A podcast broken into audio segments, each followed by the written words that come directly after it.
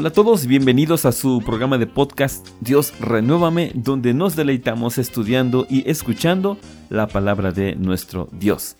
Hoy abordaremos un tema que genera muchas conversaciones en cada hogar, en cada familia. Hablaremos sobre favoritismo.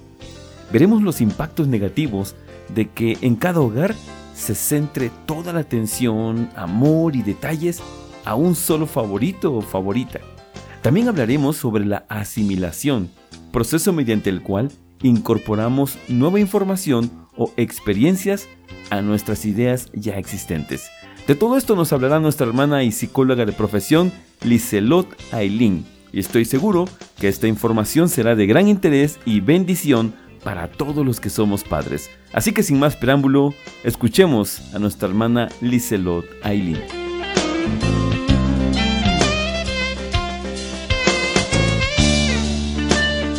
Dios prometió a Abraham una familia tan numerosa como las estrellas que vemos en el cielo. Esta promesa fue canalizada por medio de Isaac y sucesivamente en Jacob, el menor de sus hijos. En la historia de esta familia encontramos vastas enseñanzas extrapolables a nuestros propios núcleos familiares y particularmente a nuestros niños, los cuales están aprendiendo a ser padres al ver nuestro accionar. La primera lección que enseñamos en la vida a nuestros hijos es cómo ser padres o madres. Cada progenitor actúa en base a lo que piensa que su hijo siente. Estas creencias detrás de la crianza se comenzaron a formar en nuestra infancia, a partir de lo que nosotros sentíamos y pensábamos como hijos. Por ejemplo, es interesante ver cómo Isaac mintió por miedo a morir de igual forma que lo hizo su padre Abraham ante el rey Abimelech. Ambos dijeron que sus esposas eran sus hermanas. Pese a esto, ambos procuraron obedecer los principios del Creador, fueron capaces de transmitir a sus descendientes los mandamientos de Dios y tener fe en su promesa. Isaac engendró a Jacob o Jacob, el usurpador, y Esaú o Esaf en el original que significa rojo. La Biblia nos habla del favoritismo que Isaac sentía por Esaú y Rebeca por Jacob. Estos hermanos desde el periodo de su gestación ya rivalizaban, según lo cuenta la palabra santa. El punto máximo de la disputa fraterna ocurrió cuando Rebeca y Jacob idearon el plan para obtener la bendición del primogénito Esaú para este último. Esta disputa se mantiene hasta nuestros tiempos, pues Jacob es padre del pueblo israelita y Esaú del pueblo árabe, naciones conflictuadas hasta hoy en el Medio Oriente. Las consecuencias de una rivalidad entre hermanos fueron muy dolorosas para la familia de Isaac, y lo es también en nuestros tiempos. La envidia, el odio y resentimiento contra el favorito son sentimientos comunes en aquel que es más desfavorecido. También se daña el autoconcepto o el quién soy y la autoestima amar lo que soy, lo que tiene como consecuencia frustración, dolor, impotencia y en algunos casos depresión y dependencia emocional de quien muestra un poco de afecto. Por otro lado, el favorito suele desarrollar narcisismo o el excesivo amor a sí mismo, arrogancia y en algunos casos culpa, pues sus hermanos son desfavorecidos, lo cual hace su vida tremendamente difícil también, la sociedad le parece un lugar de incomprensión e indiferencia, puesto que en el hogar recibió excesivos mimos y eso no lo encuentra en la sociedad después. La comparación constante es negativa para nuestros hijos. Cada niño tiene virtudes y dones que le hacen único. Hay características que requieren ser desarrolladas con amor y ayuda del Señor, y es tarea de nosotros como padres y adultos significativos ayudar al niño a descubrir ejemplos cercanos y beneficios de hacer lo bueno, referentes positivos para su vida en personas que consideremos ejemplares según la palabra del Señor. El libro de Malaquías nos aporta información sobre cuál fue el propósito que Dios tuvo al crear el ser humano. Tener una familia o descendencia para sí. El pedigrí con el cual nacemos no es indicativo de nuestra identidad israelita, es lo que nosotros hacemos, los hijos y nietos que criamos, lo que refleja nuestra condición cristiana. y con la cual podemos sentirnos satisfechos.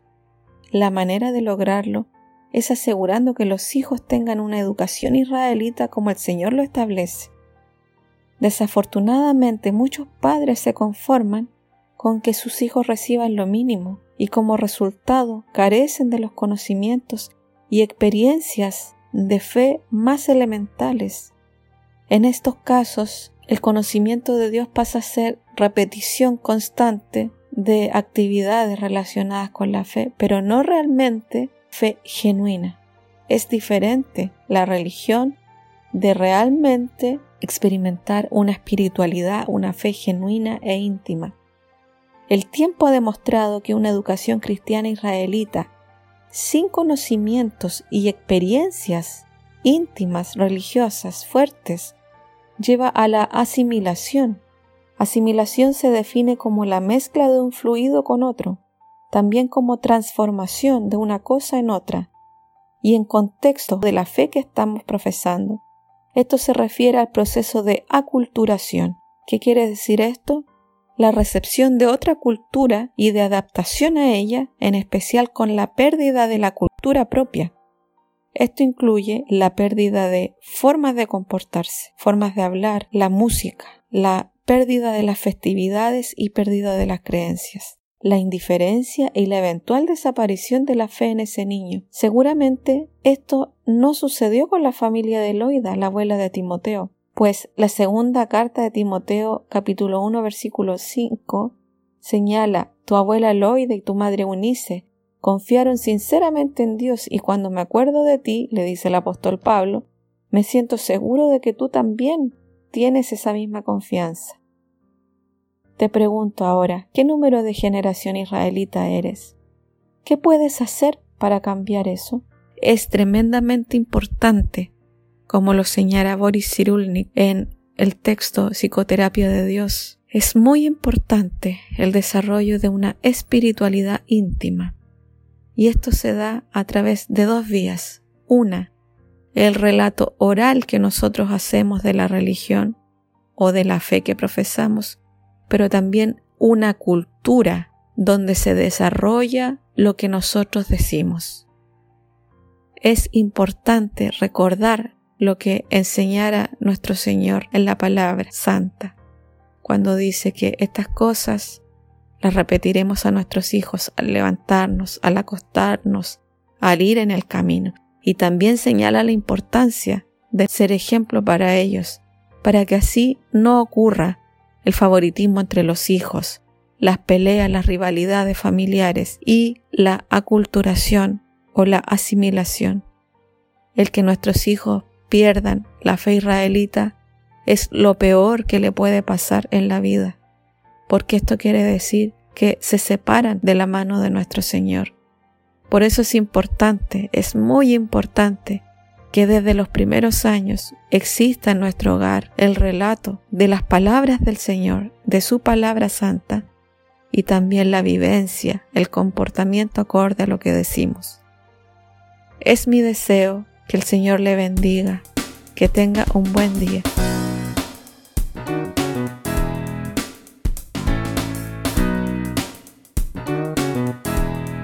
Puntos a recordar.